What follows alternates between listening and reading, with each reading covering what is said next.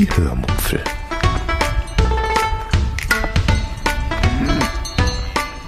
Aus dem Tagebuch einer Allgäuerin.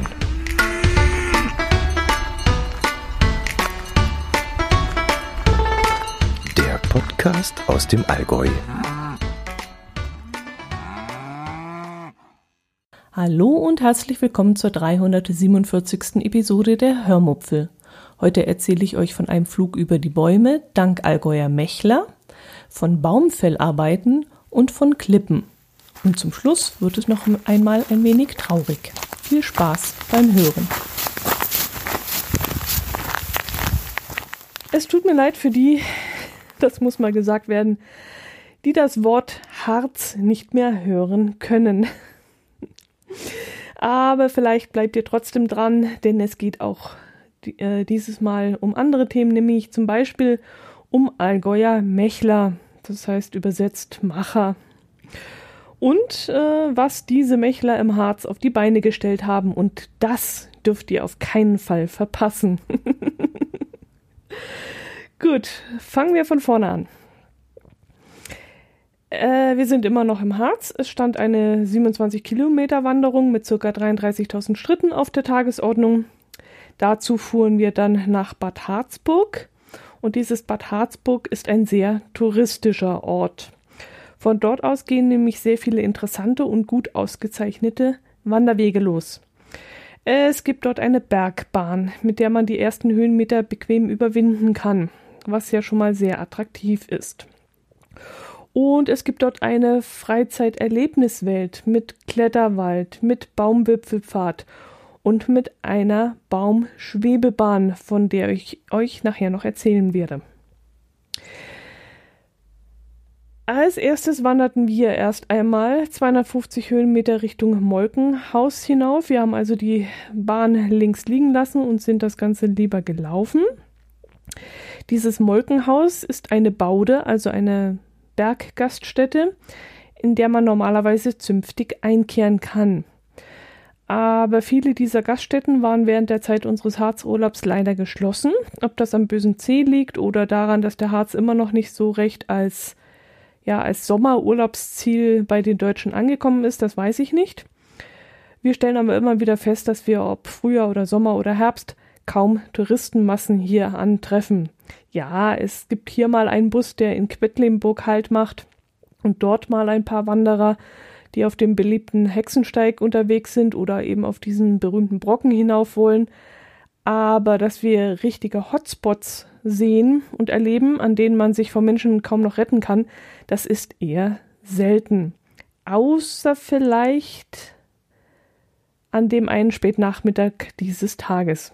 Aber dazu später mehr.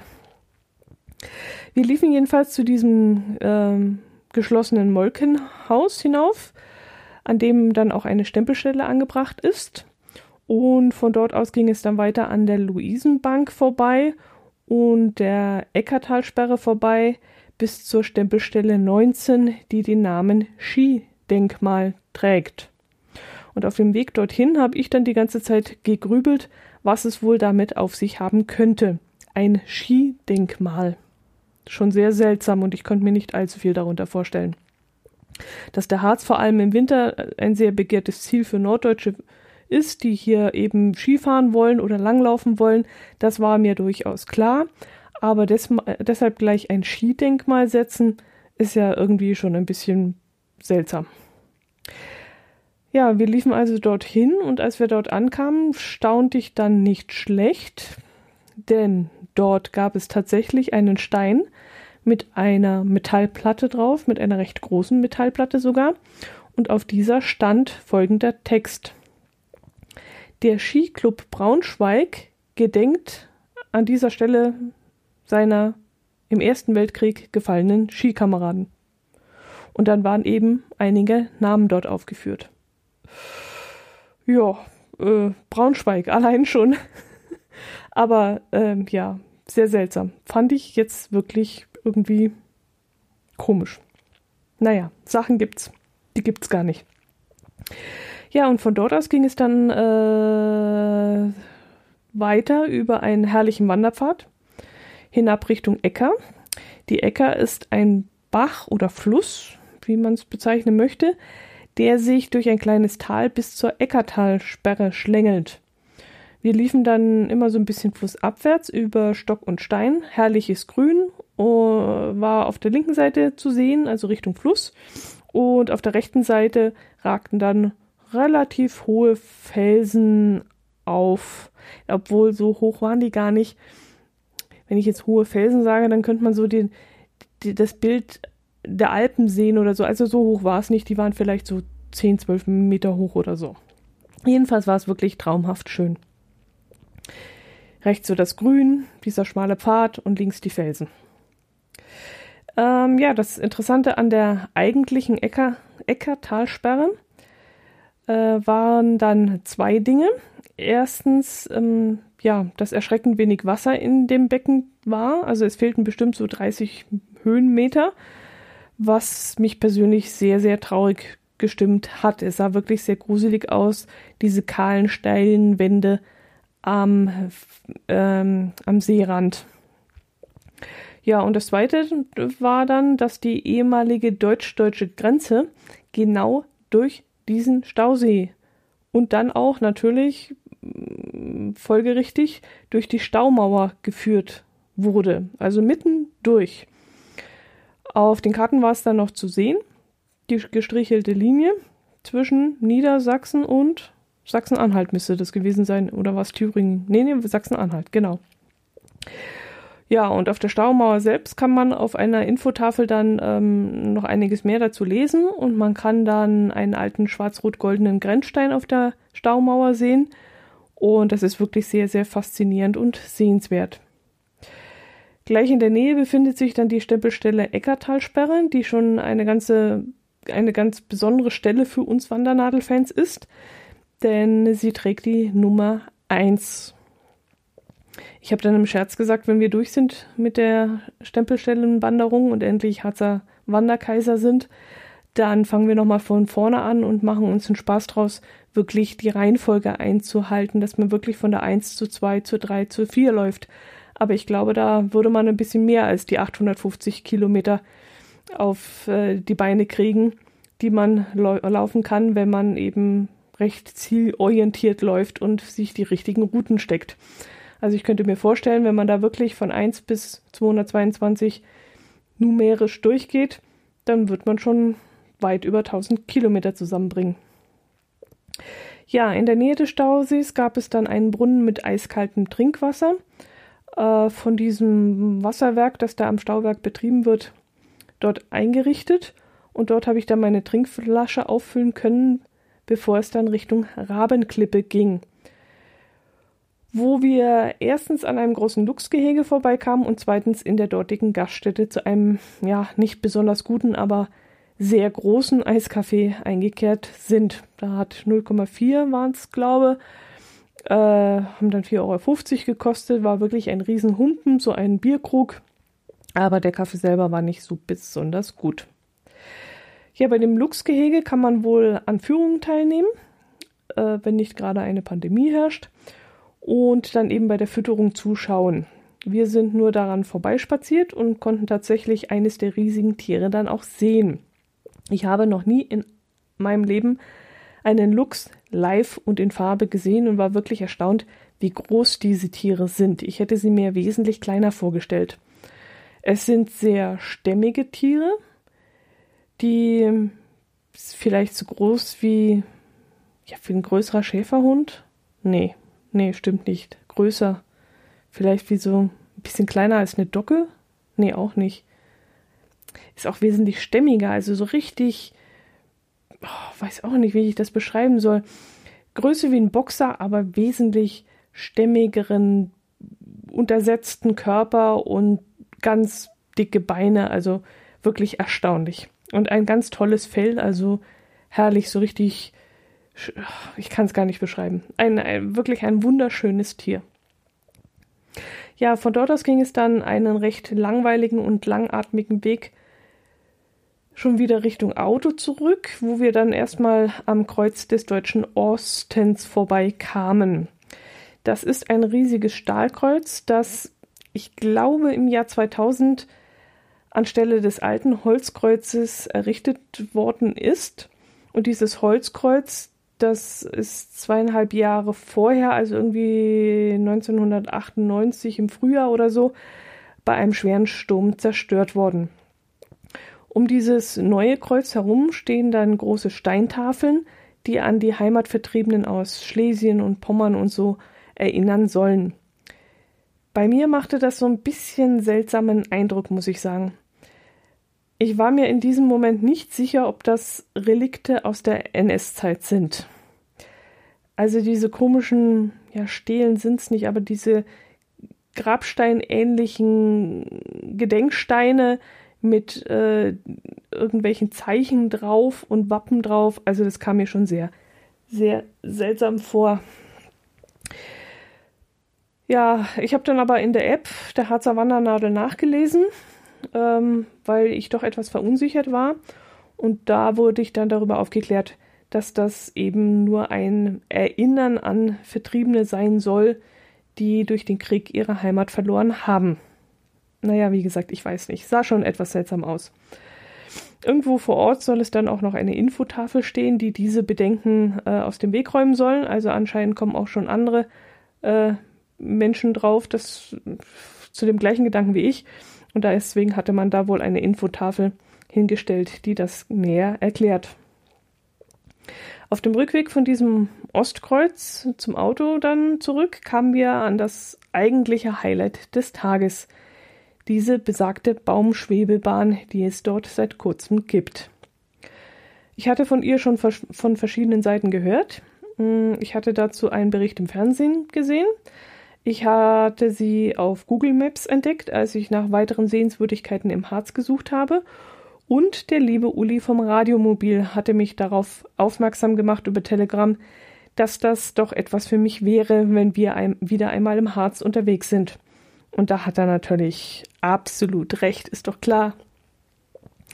Ja, wir merken uns deshalb einen Wochentag dafür vor, mm, in der Hoffnung und in der, ja, in der Hoffnung, dass es am Wochenende vielleicht ähm, oder in der Annahme, dass es am Wochenende vielleicht zu voll dort sein würde und in der Hoffnung, dass das unter der Woche eben nicht so sein würde.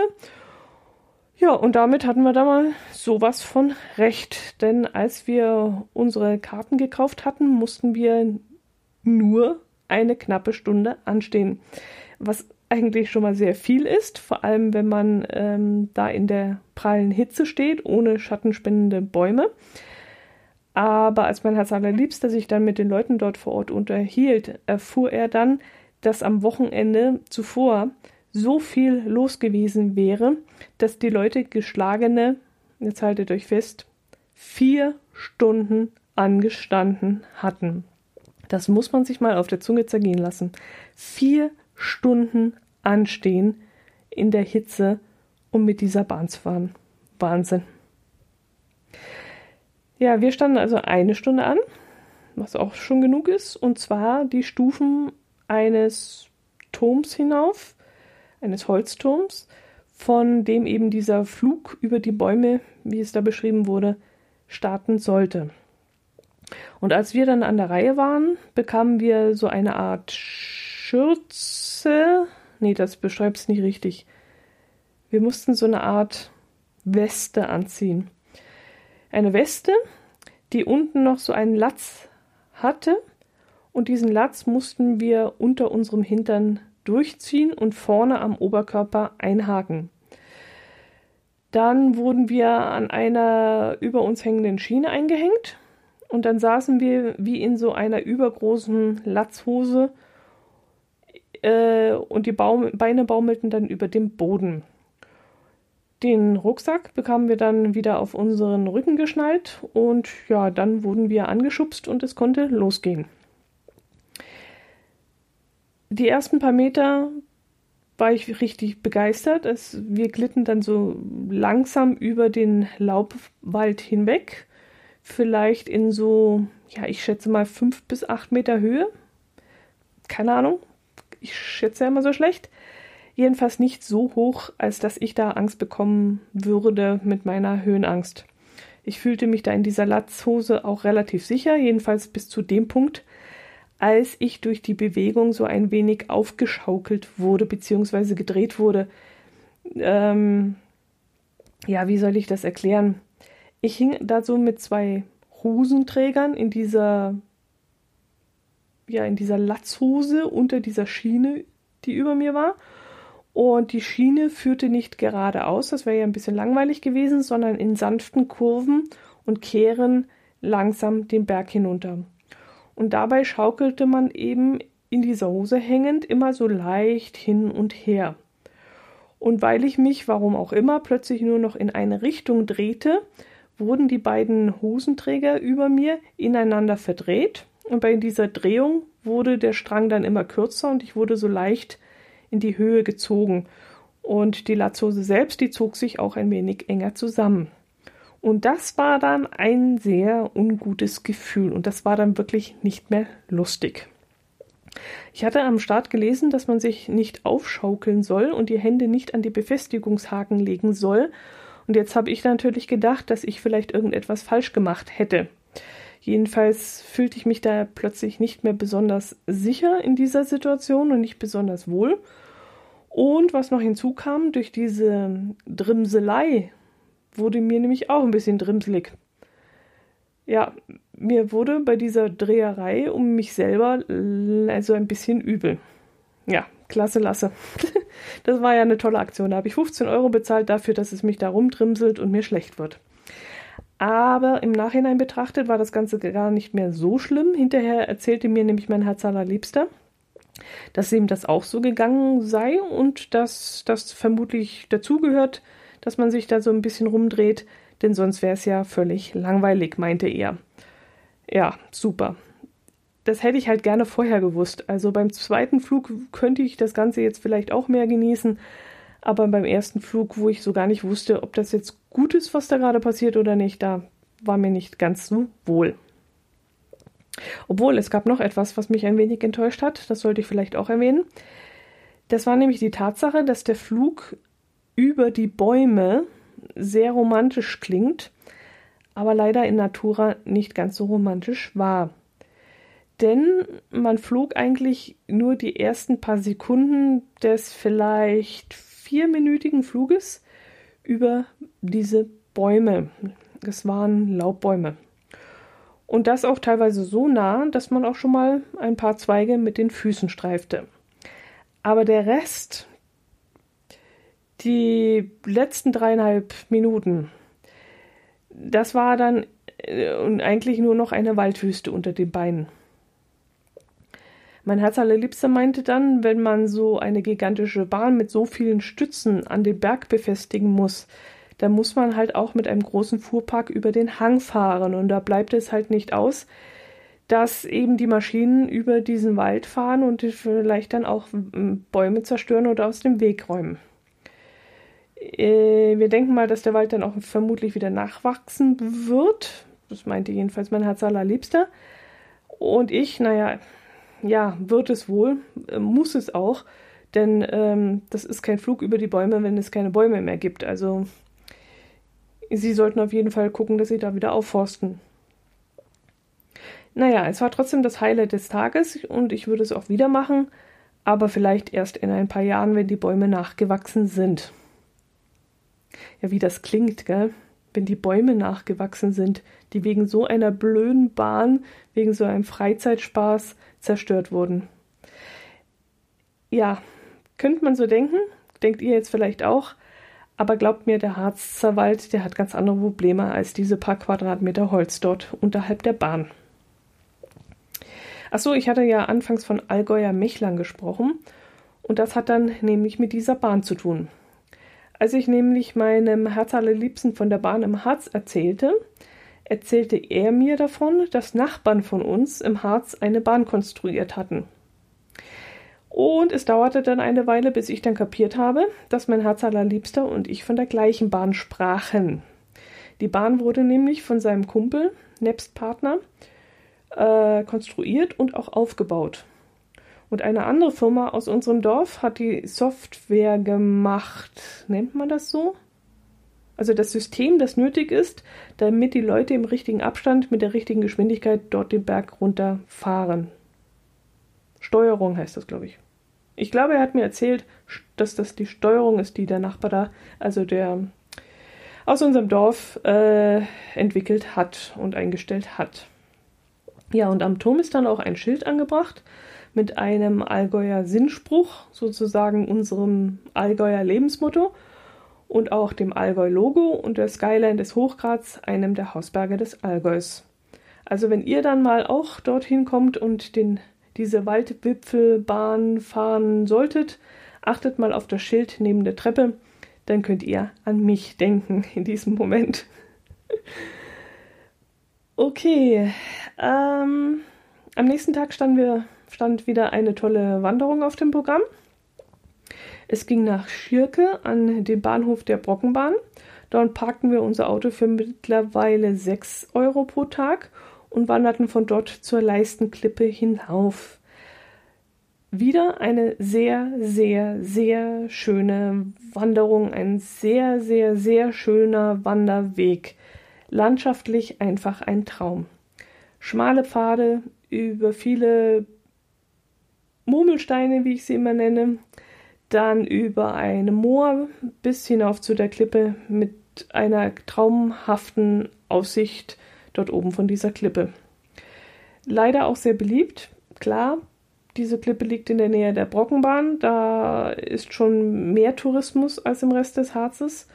Und da muss man schon damit rechnen, dass einem, ja, wie, wie, wie viele Leute sind uns entgegengekommen? So alle 300 Meter vielleicht laufen, kam uns wieder jemand entgegen zwei bis vier Personen jedes Mal, würde ich jetzt mal so schätzen. Und ähm, ja, bei einer anderen, äh, an einem anderen Tag sind wir 22 Kilometer gelaufen und haben keine Menschenseele gesehen. So kann es hier halt auch gehen. Ja, nachdem wir da uns da oben noch eine Weile auf dem Felsen ausgeruht hatten und die Aussicht genossen hatten, ging es dann noch weiter zum Dudenstein, der leider nicht besonders gut ausgeschildert war. Da taten wir uns ein bisschen schwer, den Weg zu finden. Aber schlussendlich fanden wir ihn und konnten auch dort eine Stempelstelle abhaken. Allerdings gibt es da jetzt auch noch eine Geschichte am Wegesrand, die ich euch erzählen könnte. Mm, dass der Borkenkäfer die Hitze, also die Klimaerwärmung und die Stürme der letzten Jahre den Harzwald zerstören, das habe ich euch ja hinlänglich schon erzählt. Ich weiß aber ehrlich gesagt nicht, ob ich ob ihr euch das auch so richtig vorstellen könnt, wie das hier aussieht. Ich nehme mal an, dass nur ein Bruchteil von euch schon mal im Harz war oder in den letzten zwei, drei, vier Jahren hier im Harz war. Ähm, deswegen möchte ich euch das ein wenig beschreiben, damit ihr euch ein Bild davon machen könnt. Stellt euch einmal eine Mondlandschaft vor, aus der weiße, kahle Baumstämme herausragen. Oder, also jemand denkt an mich, Moment. Oder stellt euch, stellt euch einen Wald vor, der von einem atomaren Sturm überrannt wurde. Manchmal kennt man ja so Science-Fiction-Filme da, wo irgend so eine atomare Bombe explodiert ist und wo alles, was da in der Nähe ist, hinweggefegt wird. Und so sieht das hier teilweise aus. Es ragen da nur noch die Gerippe von Bäumen in die Luft. Oder um ein anderes Bild in eure Köpfe zu bringen, das es hier auch oft zu sehen gibt. Stellt euch einen dichten Nadelwald vor, also eine Fichte an der anderen, hochgewachsene große Fichten. Nur dass die, diese Fichten, diese Nadelbäume nicht grün sind, sondern braun. Komplett. Alle. Braune Fichten. Eine neben der anderen. Die Nadeln noch dran, aber alles braun. Jetzt fragt ihr euch vielleicht auch, warum wir uns das antun und in eine solche Gegend fahren. Ja, Leute, wenn es dumm läuft, fährt hier auch bald keiner mehr hin. Denn wer will sich sowas anschauen? Wer macht das? Es ist wirklich teilweise gruselig, es ist furchtbar, es ist traurig, es geht einem wirklich ganz, ganz tief, wenn man das sieht. Es ist erschütternd. Und die Menschen, die hier vom Tourismus leben, sehen wirklich, so denke ich ganz persönlich, einer schwierigen Zeit entgegen. Und deshalb werden halt auch solche Erlebniszentren gebaut, damit man auch in Zukunft etwas zu bieten hat. Hoffentlich nur für die Übergangszeit, bis der Wald dann hoffentlich noch schöner und stärker nachgewachsen ist. Aber die nächsten 20 Jahre wird da nicht viel passieren, denke ich mal. Äh, ja, da wollte ich eigentlich gar nicht hin. Ich bin abgeschweift.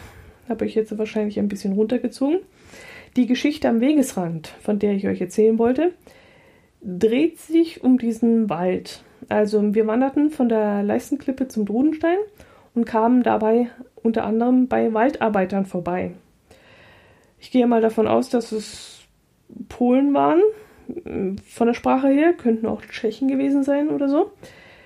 Ähm, ich gehe aber davon aus, dass es Polen sind, denn wir haben immer wieder einmal Sprinter mit polnischen Autokennzeichen im Wald gesehen. Die scheinen da prädestiniert dafür zu sein, für diese Aufgabe. Jedenfalls fällten vier dieser Waldgastarbeiter äh, auf dem Weg, wo wir uns gerade befanden, Bäume. Nicht mit irgendwelchen modernen Harvester oder so, sondern noch von Hand. Allerdings schon mit Motorsäge. Und wir blieben dann stehen und schauten ein wenig dabei zu. Wir wollten genau dort an ihnen vorbei und wollten sie aber bei der Arbeit nicht stören. Und jetzt ist es so, ich wohne ja zwar in einer Gegend, wo es viel Wald gibt und ich kenne auch den einen oder anderen Waldbesitzer, der noch selbst ins Holz geht, aber ich war noch nie dabei, wenn Bäume gefällt wurden. Ich höre es immer wieder so ein bisschen in der Ferne, wenn Motorsägen im Wald im Einsatz sind und Bäume dann krachend umfallen aber dieses Mal konnte ich wirklich mal live dabei sein und zusehen. Ja, ich erzähle den meisten von euch vermutlich nichts Neues. Ihr werdet das alles vermutlich besser kennen als ich. Deshalb werde ich euch jetzt auch diesen Vorgang nicht beschreiben, also diesen Keil da raussägen, unten an, auf der anderen Seite den Keil einschlagen. Das wisst ihr ja alles selber. Und die Arbeiter dort vor Ort, die hatten einen Wagenheber, ähm, den sie dazu verwendet haben. Und ja, egal. Jedenfalls war es schon sehr, sehr beeindruckend, als so ein riesiger Baum dann plötzlich krachend und mit voller Wucht zur Seite fiel und donnernd auf dem Waldboden aufschlug. Meistens habe ich mich dann in der Länge verschätzt. Ich habe dann immer im Vornherein überlegt, wie weit entfernt die Spitze des umgelegten Baumes zum Liegen kommen würde, aber ich lag meistens falsch.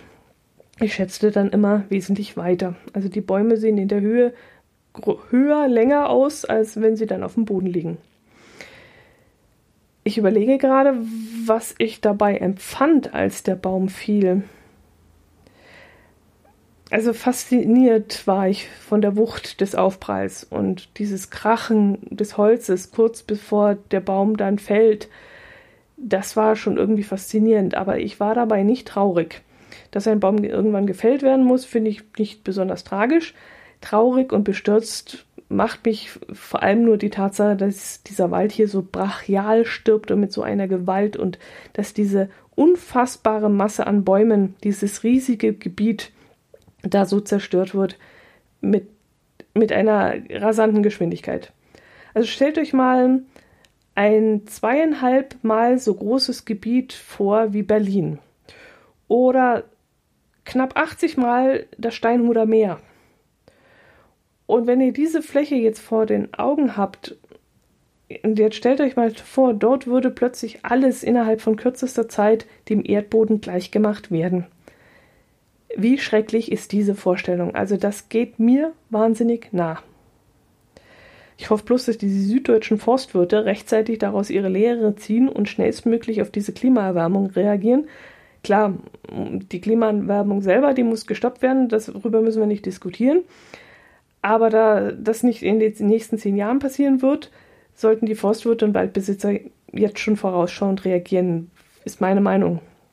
Jetzt vielleicht schon irgendwie andere Bäume anpflanzen, vielleicht, keine Ahnung, Bäume, die in Italien und Spanien wachsen, weil, weil da ist es jetzt schon heiß, also vielleicht kann man daraus Lehre ziehen. Ich weiß ja nicht, wie das von der Bodenbeschaffenheit ist. Ich, ich kenne mich ja da nicht aus.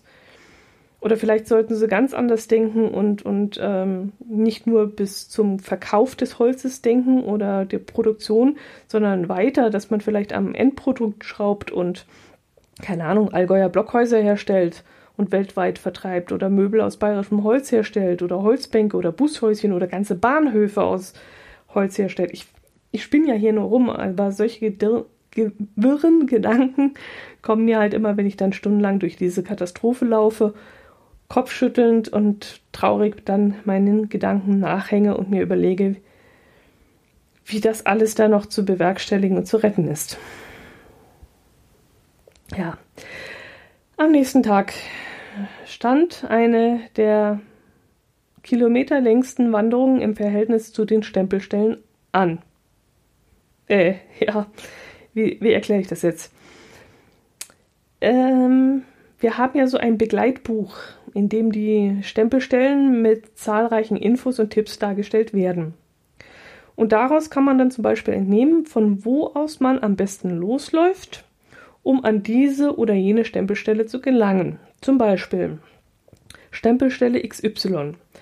Kann man von Bahnhof Z anlaufen, dann sind es 1,8 Kilometer. Läuft man von Ort XY, äh, YZ, ist der Weg dann 2,6 Kilometer lang. Man kann aber auch von Haltestelle UVE loslaufen dann kommt man noch parallel dazu an der Stempelstelle KL vorbei, muss aber den steileren Aufstieg in Kauf nehmen. Also so kann man die Informationen aus diesem Buch ungefähr entnehmen. Tja, und wenn man dann die Route gut plant, kann es dann sein, dass man auf einer 18 Kilometer Wanderung fünf Stempelstellen anläuft oder es kann eben sein, dass man nur zwei Stempelstellen oder gar nur eine anläuft. Das ist so ein bisschen wie so Sternfahrten, die mein Papa früher immer gemacht hat und von denen er mir dann immer erzählt hat. Da kann man dann auch ähm, die Wege dementsprechend planen. Jedenfalls hatten wir nun eine Wandertour vor uns, die äh, zu den negativeren gehört, nämlich die 22 Kilometer lang war und nur zwei Stempelstellen streifte und das Ganze noch mit 500 Höhenmeter. Erst ging es knapp drei Kilometer Luftlinie, hahaha, ha, ha, aber eben mit einigen Schleifen, also es war dann wesentlich länger und circa 350 bis 400 Höhenmeter bergauf. Erst ging es auf einer asphaltierten Straße, dann änderte die sich in so einen geschotterten Weg, wo aber immer noch Fahrzeuge hätten fahren können und auch wahrscheinlich gefahren sind, denn oben war auch geholzt worden und das Holz muss ja irgendwie ins Tal kommen. Ja, und dann waren wir in der Nähe der ersten Stempelstelle, Köthe, irgendwas, Schindelberg, Schindelblick, irgend sowas, keine Ahnung.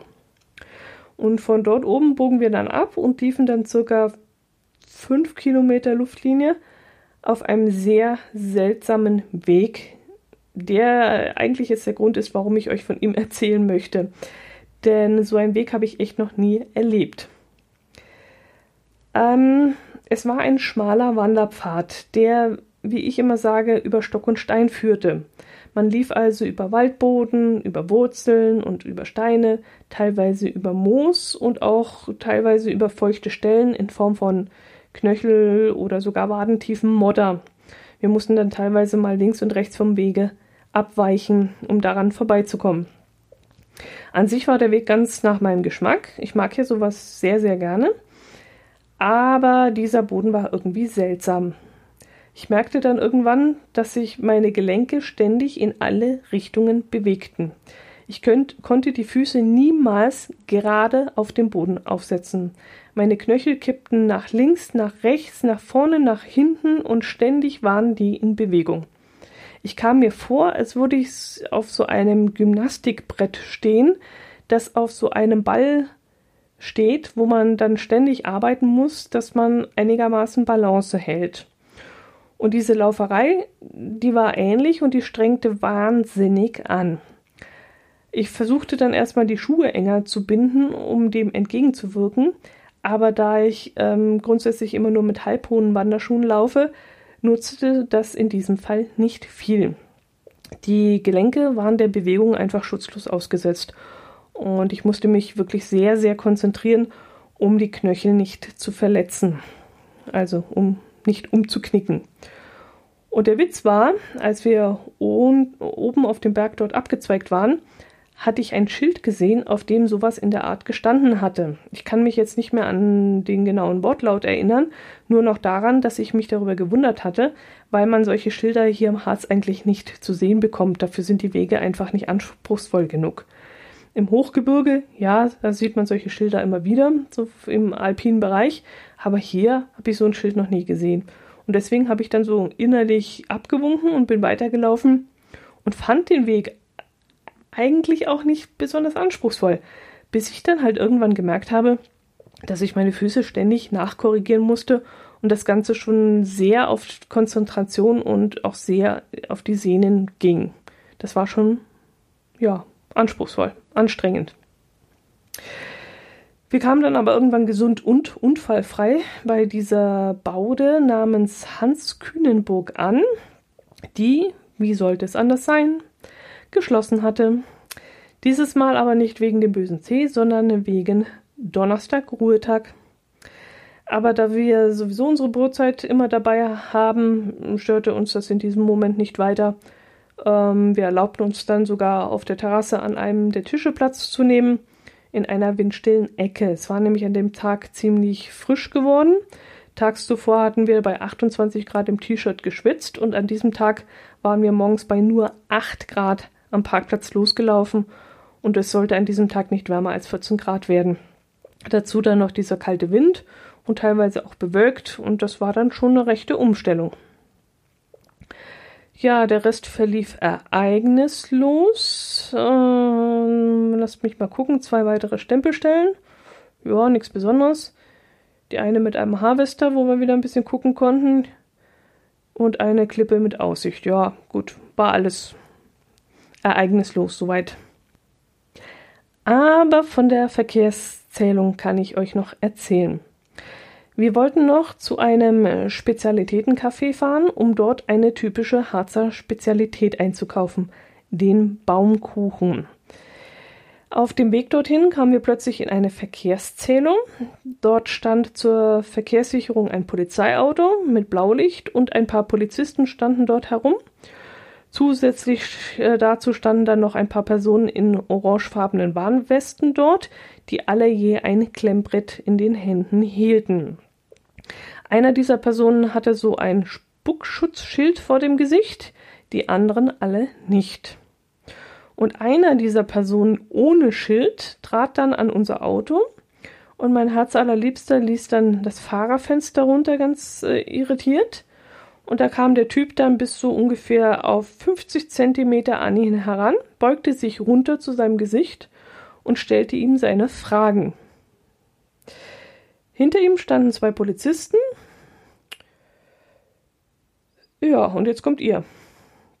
Äh, ist die Polizei eigentlich nicht auch dafür zuständig, für die Einhaltung der Hygienevorschriften zu sorgen? Auch wenn es Straßenverkehrs Ordnungshüter sind, die dort standen, aber bei einer Straftat zuzusehen, die vielleicht nicht in ihrem Bereich fällt, dürfen die doch eigentlich auch nicht, oder? Also wir waren wieder einmal, wie so oft in solchen Situationen, ziemlich perplex, dass wir dann vor lauter Verdattertsein gar nichts gesagt haben. Aber als wir dann weiterfuhren, da haben wir das Ganze, das Erlebte dann äh, verarbeitet und wir haben uns dann vorgenommen, auf dem Rückweg mal ganz freundlich zu fragen, was das soll. Oder mein Herz allerliebster hätte dann die Scheibe zugelassen und demonstrativ eine Maske aufgezogen oder so. Aber leider war die Zählung dann, als wir zurückkamen, vorbei. Und so sind wir dem Ganzen nicht mehr begegnet. Naja, ich fand es ein bisschen seltsam, vor allem wie gesagt, dass die Polizei da nicht äh, die Vorschriften eingehalten hat und gesagt hat, ziehen Sie einen Spuckschutz an oder eine Maske oder so. Das hat uns schon sehr gewundert. Gut, das soll es gewesen sein. Ähm, wir sind dann hinterher noch nach Bad Harz. Nee, Quatsch, wie heißt es? Ach, gefällt mir jetzt nicht ein. Da, wo um, die Hauptniederlassung der Harzer Wandernadel, Blankenburg, kann das sein? Blankenburg ist es, glaube ich. Sind wir da noch hingefahren und haben uns einen Teilerfolg abgeholt. Wir hatten nämlich wieder ein Etappenziel erreicht, beziehungsweise haben ein Themenheft füllen können. Aber ich würde sagen, davon, Und von unserem letzten Urlaubstag bzw. der Heimreise erzähle ich euch dann beim nächsten Mal. Bis dahin macht es gut. Ich wünsche euch ein schönes Wochenende, eine schöne Woche. Genießt die äh, schöne Herbstzeit. Ja, kann man schon noch sagen. Und ähm, über Kommentare würde ich mich natürlich wieder freuen, wie immer. Macht es gut, bleibt gesund. Servus.